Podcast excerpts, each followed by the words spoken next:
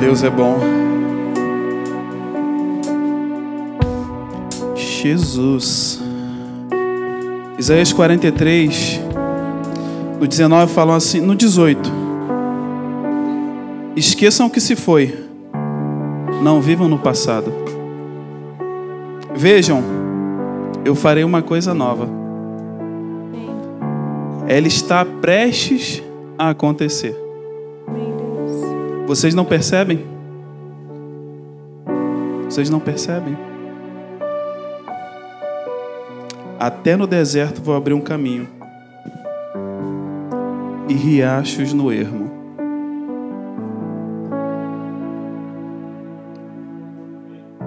Não tem quando você está em casa e aí você olha para a janela, você não vê água caindo do céu, mas você começa a sentir aquele cheirinho de chuva. Você consegue perceber que tem algo chegando para você? Eu não estou querendo tocar na sua alma, não, querido. Eu estou querendo que você esteja sensível ao Espírito Santo. Você consegue entender isso? A gente tem um grupo de pastores, a pastora botou essa semana lá. Gente, tem algo para acontecer. E ela falou: Eu não sei o que é, mas tem algo para acontecer. Existe algo que está prestes a acontecer. Prestes a acontecer, querido. O mundo espiritual já está, ó, há muito tempo se preparando para isso. Esteja sensível à direção que o Senhor quer que você tome. Amém? E talvez eu seja chamado a atenção depois, não agora. Mas vão ter dias que vão me dar oportunidade para fazer alguma coisa e eu não vou conseguir fazer, como agora, não estou conseguindo pregar. Então fique tranquilo. Eu sei que você não veio aqui para escutar o homem, você veio aqui para escutar o Espírito Santo de Deus. E eu não tenho dúvida que ele já está falando contigo. Eu não tenho conhecimento, eu não tenho conhecimento para te passar. Vocês sabem, eu não sou como a Alexandra, como Nação, como a Ana Priscila a galera mais culta. Sou da ralé. Então o que eu tenho, eu tenho que usar, que é a sensibilidade ao Espírito Santo. Cada um luta com a arma que tem, né? Eu queria que você saísse daqui impactado pela presença do Espírito Santo. Não impactado pela palavra que você ouviu. Não impactado porque, olha, onde ele encontrou essa revelação. Não. Queria que você saísse daqui falando, Mano, hoje o Espírito Santo falou comigo de uma forma sinistra. Que é para isso que você foi chamado. Você foi chamado para viver o espiritual. Você não foi chamado para ser um CDF, para ser o melhor da sua sala. Você foi chamado para viver sobrenatural, para viver o espiritual, para viver o que o homem não entende, mas que você com o Espírito Santo você desenrola bem o negócio. Amém? Então, eles vão ficar de castigo. A galera que gosta de sair na hora da pregação para beber água, para descansar, aqui, graças a Deus, a galera do louvor não faz isso. Não sei porquê, até estranho. Mas eles vão ficar de castigo aqui e eu peço que me interrompam se precisarem de me interromper. Que eu não tenho dúvida que estamos no mesmo espírito. Então, se Deus começar a usar eles de novo para falar contigo, eu simplesmente vou fechar minha boca e vou deixar Deus falar. Amém? Estamos falando de unidade, querida. E isso aqui é unidade. Não foi planejado, não, tá? Isso aqui é unidade. Eu, cara, quando eu falo de unidade, eu lembro da minha quinta série, sei lá. Eu lembro de conjuntos. Era aquele balãozinho, letra A, conjunto de letras, conjunto de números. Unidade. E aí eu pesquisei o que é unidade. Ah, é a qualidade de ser um. É a qualidade de ser inseparável, de ser uno. Um. E aí eu comecei a pesquisar sobre célula. Eu falei, cara, célula, para mim, eu lembro que ah, era a menor parte do corpo era a célula. E aí descobriram que a célula tem, também tem várias coisas dentro da célula. Ou seja, ser um não quer dizer que é um só pensamento. Não quer dizer que todos são iguais. Ser um quer dizer que todos estão unidos em prol de uma coisa. Isso é unidade. E aí o Júnior, mecânico, gente, foca nele que é caro aqui, então ó, o cara tá chegando, vai fazer o nome dele e vai te abençoar, amém? Eu, ó, depois, meio a meio, hein? Moti, moti. E aí, o que, que eu, eu sou mecânico, gente. Não sou mecânico de alto, mas eu entendo um pouquinho de mecânica. E aí, quando tu fala assim, ah, um motor. Um motor é uma peça só? Meu irmão, meu sogro, eu tinha um Palio Weekend de 16 válvulas. Eu entendo de motor. Não porque eu sou mecânico, mas porque eu já gastei muito dinheiro com ele. Junta do cabeçote, maravilha. Um motor é uma peça só? Não mas é um motor. Várias peças para fazer um motor. Isso é unidade. A Bíblia fala, é, 12, 12, varão. Tá aí salvo? E tá difícil de ler, hein? Oh, glória. A Bíblia fala sobre um corpo, que somos nós. E um corpo tem vários membros. Isso aqui talvez você já esteja cansado de ler, talvez você já tenha entendido. Mas aí eu quero falar de motor, porque é minha área. Várias peças: pistão, cabeçote, parafuso, bucha, o ringue. Para funcionar bem. Sim ou não? Para testar um motor, tem que ligar ele, não tem? E eu faço mó cena, querido. Quando eu vou ajudar alguém a comprar carro aqui, eu abro o capô, eu escuto. Eu só não. Né, pega a, a chave de fenda, varão, aí, ó. Igual médico. E aí olha embaixo, tá podre. Porque aqui tem. O carro tá podre, né? Às vezes o motor tá muito bom, mas o carro tá podre. Mas o coração é o importante. Então vamos no motor. E aí Deus começou a falar comigo. Às vezes, nós temos todas as peças para fazer o motor rodar bem. Mas falta uma coisa. É, é diferente pregar sem esboço, gente, sem um. Né? Vamos lá. Como eu disse, para o weekend já queimou muito a junta do cabeçote. Porque o cebolão não funcionava, a ventoinha não acionava, a água não rodava, ou seja, não é simplesmente ter todas as peças para fazer o motor rodar. É necessário ter água.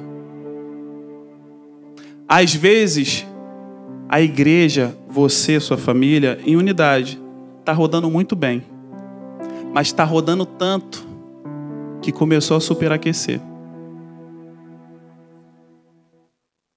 E aí chega no momento que começa a não funcionar, a funcionar como antes. Mas funcionava tão bem antes, antes tinha água. Mas rodava tão bem antes, antes você dava manutenção. E agora o seu motor, que era tão bom, começou a falhar. Começou a queimar óleo. Por quê? Porque a junta do cabeçote está queimando. Por quê? Porque está superaquecendo. Você esqueceu de botar água. E aí você está acostumado a botar água no Brasil e chega aqui tu tem que botar um produto especial, porque senão a água congela. Sim ou não? Aí você se questiona que antes funcionava e agora não funciona mais. Querido, é por isso. Condições diferentes, situações diferentes, clima diferente. Aí você, o brabo, ou você, a inteligente da sua casa, quer fazer com que a sua casa funcione da mesma forma que funcionava antes. Só que você está num lugar diferente, querido. O líquido que você botava para rodar o motor bem, você não pode usar o mesmo aqui. Pasmem vocês. Existem coisas que precisam mudar. Existem coisas que precisam mudar na minha concepção de igreja. Isso, o, o, nosso irmão foi a primeira vez que ele chegou, ele falou, cara, e aí, como é que. Eu comecei a explicar ele, tentar explicar, que às vezes eu nem entendo, varão. Como é que é a nossa igreja? Tem batista, tem assembleiano, tem gente que cresceu sabendo que tatuagem é do demônio. E aí chega a ver um cara tatuado no pescoço, igual um presidiário, falando de, de Deus. É, não estava falando contigo. E aí tem gente que está acostumado a não ver irmãzinha usando calça e chega aqui, mano, pode usar uma saia, tudo bem. Mas por baixo tem que botar uma calça, que nesse frio é complicado. E aí, querido, eu não estou querendo mudar a forma de pensar. Eu estou querendo te mostrar que às vezes é necessário mudar o seu modo de ver as coisas. É fácil? Não é. Eu estava tentando explicar para ele que aqui na igreja a gente tem quatro pastores, dois casais. Mano, que rolo. Canso de falar que às vezes eu e a Alexandre a gente não se entende, quanto mais mais outro casal que não tem nada a ver com a gente, que veio de Brasília. O cara tem cabelo bonito, o cara é todo engomadinho. Hoje eu tô mais bonitinho porque isso aqui tudo me deram. Mas é diferente. Olhando para mim, para o nação, sabe que a gente é diferente. E aí, gente, eu preciso me adaptar a uma nova realidade para viver em unidade. Eu tenho o meu conjuntinho, o meu quadrado, e tudo que não se encaixa nesse quadrado não faz parte da minha unidade. Mentira. Isso é do diabo. Deus ele tem multiformas de trabalhar na sua vida, ou seja, ele tem uma imaginação. Olha a cara do teu irmão, gente, como é que é diferente de você. Tirando o Elon, que já é careca como eu. Mas é isso. Tanta gente diferente. Personalidade diferente. Cabelos diferentes. Você não precisa ser igual a ninguém para se encaixar na igreja. Você precisa mudar teu comportamento? Provavelmente. Você precisa parar de pecar? Com toda certeza. Mas para você ficar. A gente teve uma, uma, uma série de pregações que era portas abertas. Irmão, isso no Brasil dá o que falar. É escandaloso falar. Aquela igreja lá é porta aberta, pode tudo. Pode careca, pode cabeludo, pode tatuado. Pode, irmão. Mas quando tu chegar aqui, tu se prepara, porque o Espírito Santo vai trabalhar na tua vida. Amém? E aí, talvez você não tenha conseguido se encaixar e não tem problema nenhum. Quando a Assembleia de Deus abriu aqui no Canadá, para você que não sabe, aqui no Quebec agora a gente tem uma Assembleia de Deus. E eu, o pastor Edson, é uma bênção. Se você não está conseguindo se adaptar aqui, você é bleia, mano, você é penteca, filho, vai dar glória lá. E Deus te abençoe, não tem problema nenhum. Só que lá em Amós 3,3,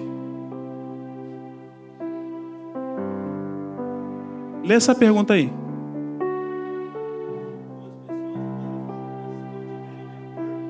E aí? A gente consegue andar junto se a gente não estiver de acordo? Não dá, mano.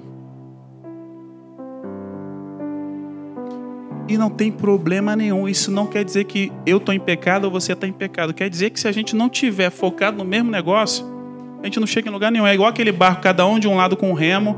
Eu estou remando para o lado, você está remando para outro e a gente está, ó, perdendo tempo. Quantas pessoas no Canadá, no Brasil, não importa onde, estão perdendo tempo no seu ministério porque estão insistindo em ficar em um lugar que não está se adaptando. Querido, eu quero muito que você fique aqui com a gente. Mas eu quero muito que você desenvolva espiritualmente. E se para isso você precisa ir para uma igreja que é beca, se para isso você precisa ir para uma batista, para uma assembleia, para um, uma testemunha de Jeová, querido, não morra espiritualmente porque você está insistindo em algum lugar que você acha legal e bonito. Não morra espiritualmente porque o café da nova é melhor do que o da tua igreja. Por favor, querido. Unidade não é isso. Unidade não é você insistir num lugar que você não se sente bem, porque o seu amigo que te trouxe para o Canadá está aqui. Esquece isso. Sabe, você vê quando a pessoa está bem, Na hora do louvor aqui, que todo mundo viu a Elise levantando, gente? Sabe, todo mundo sabe quem é a Elise? Elise tá aqui, ó, na cadeirinha dela de roda aqui, ó. Ela se levantou, mano. Ela pediu pro pai dela levantar, não sei o que rolou. Eu sei que eu já comecei a chorar na hora ali.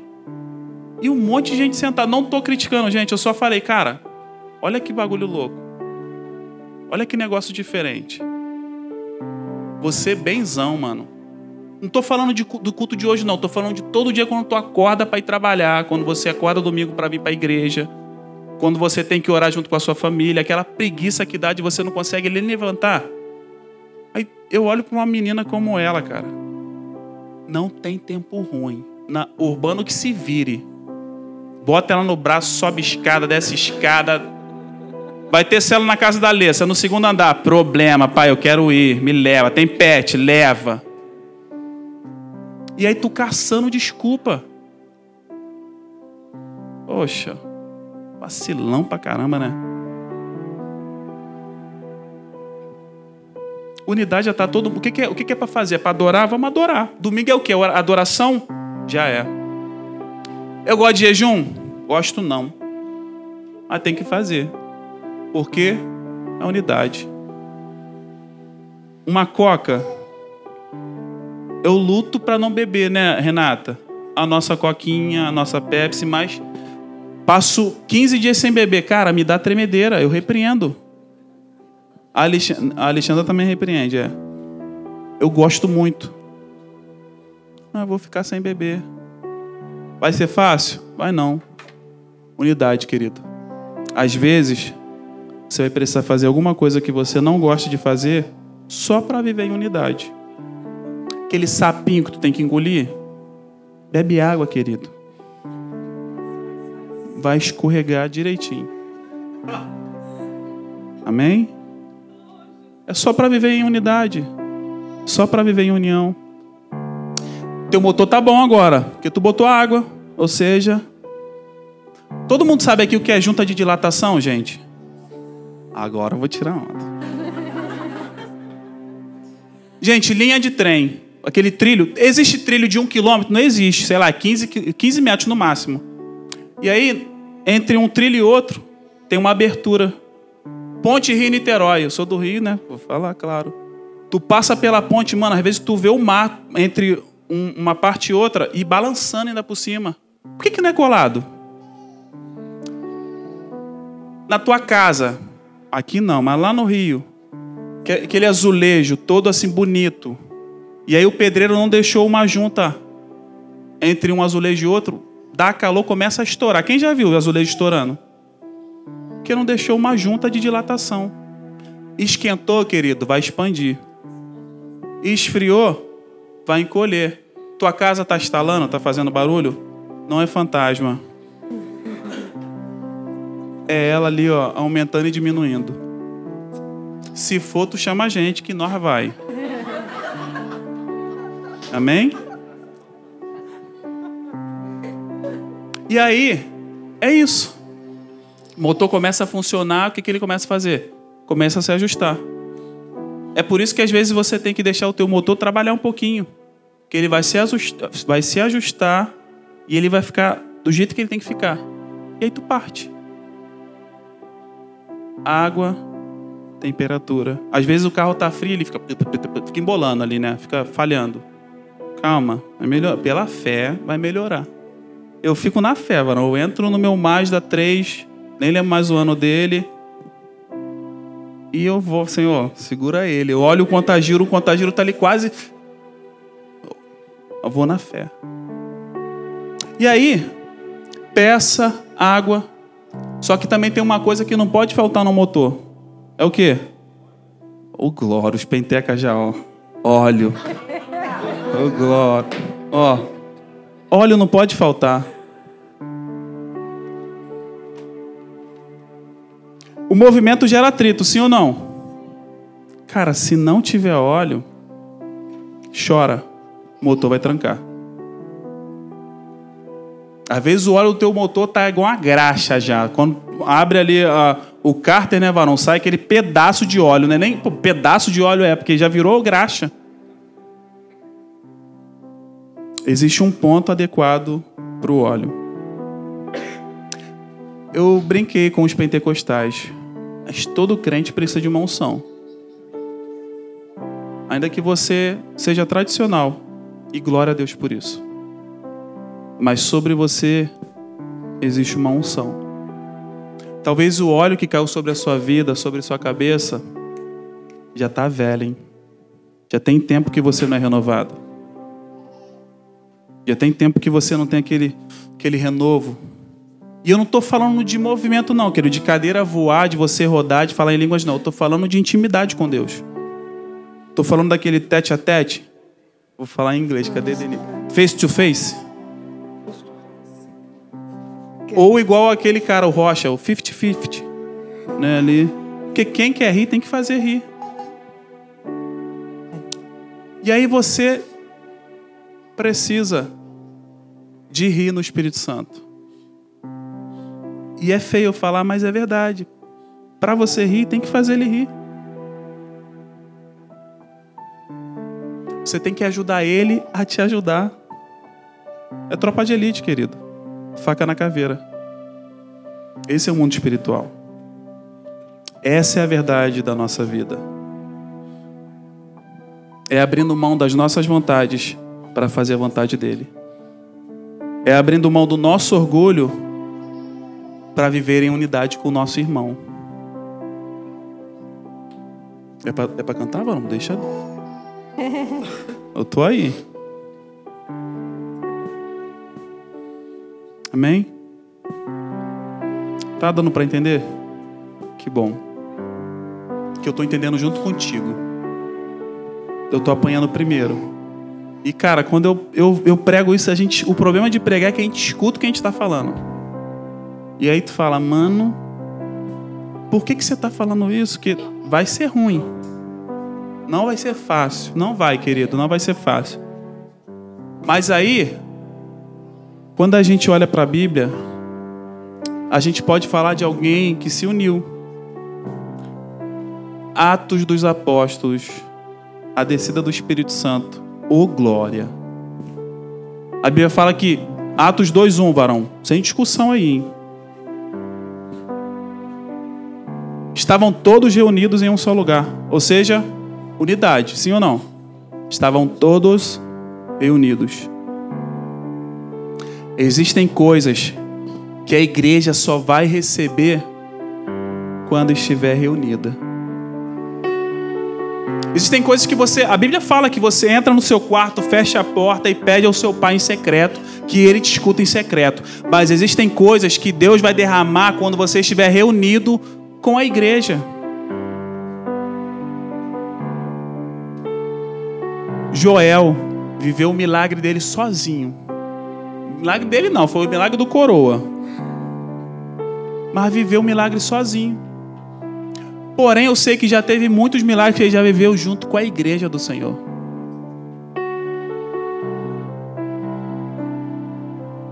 Atos 12.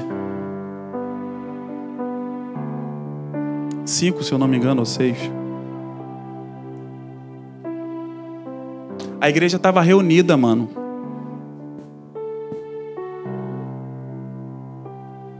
Bota o próximo. Pedro aí, ó. Pedro estava preso. A igreja começou a orar. O cara lá preso. A igreja começou a orar. O que aconteceu? Veio um anjo. Mandou ele levantar. As algemas caíram. As portas se abriram. Ele achou que estava sonhando. E ele começou, passou pela primeira guarda, passou pela segunda guarda, daqui a pouco ele chegou na rua. Ele chegou lá na igreja que estava orando por ele.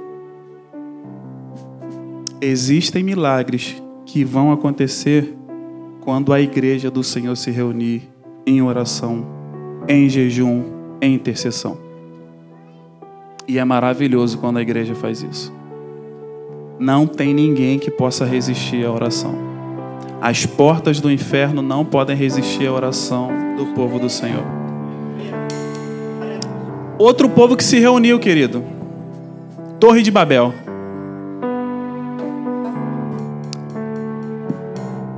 Gênesis. É o único Gênesis que tem aí. Amém? Valeu, Luca. Tá ensinando o Bruno ali, ó. Eles são um só povo e falam uma só língua. E começaram a construir isso. Em breve, nada poderá impedir o que planejam fazer. Falavam a mesma língua. Estavam focados num mesmo projeto.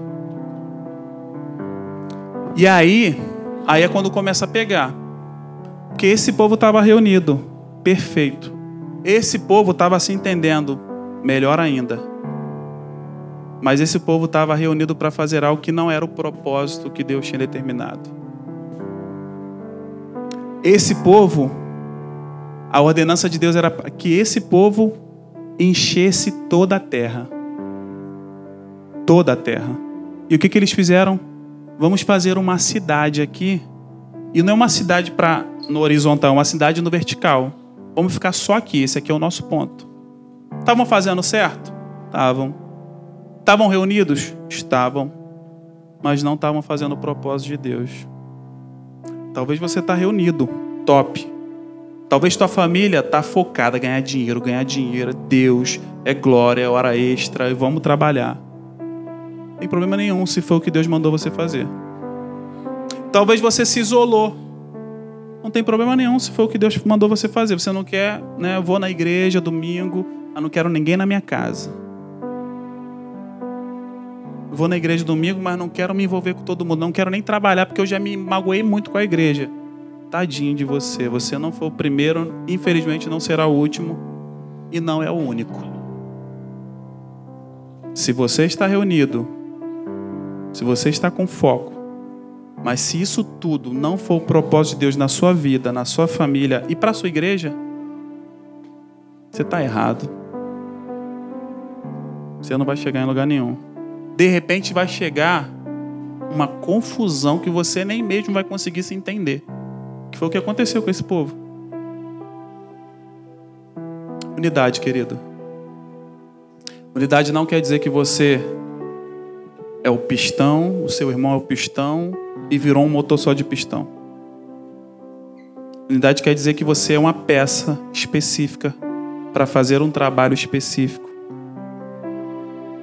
exercendo uma função específica no momento específico. Talvez o teu momento ainda não chegou. Quando tu liga o carro, a ventoinha não arma logo em seguida. É necessário que chegue numa temperatura adequada para ela acionar.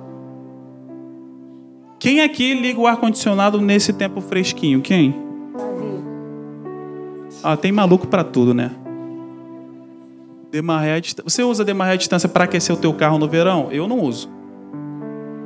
Existem coisas específicas para momentos específicos. Talvez você esteja perdido. Ai, poxa, ninguém me chamou ainda lá na igreja. Eu já estou indo há três domingos. Calma, querido. Teu tempo vai chegar. E assim como um demarré à distância faz toda a diferença no inverno, eu não tenho dúvida de que você vai fazer diferença nessa igreja ou na igreja que você escolher ficar. Amém, querido? Você é diferente. Talvez você olhe no espelho e fale, cara, eu não me encaixo naquele lugar. Não sei por que, que eu continuo indo. Não sei por que, que Deus quer que eu vá. Existem peças diferentes. Tem coisa que tu pega de um carro e tu olha e fala, isso aqui é de um carro? É. Mas eu nunca vi. Legal. Deve ser muito bem planejado para determinado tempo. Existe um engenheiro que calculou tudo que você tem. Deus, ele te fez da forma que você precisava ser, do jeito que você precisava ser. E aí você olha e fala, hum, nada a ver o que ele está falando. Cara, minha filha é autista. E aí ela não se encaixa em lugar nenhum. A gente força, a gente faz terapia, a gente vai, a gente, né, vamos lá, vamos lá, para fazer ela se encaixar. Se encaixa em tudo? Não. E tá tudo bem. E adivinha? Quantas pessoas já ouviram de Deus porque minha filha é autista? Quantas pessoas já procuraram a Alexandra simplesmente porque a gente tem uma filha autista? E aí você fica tentando se encaixar em algum lugar, que você tem algum parafuso solto, que você não se encaixa, porque você é diferente, que você é autista, não importa. Deus ele tem algo específico para você. E isso é unidade. Amém, querido?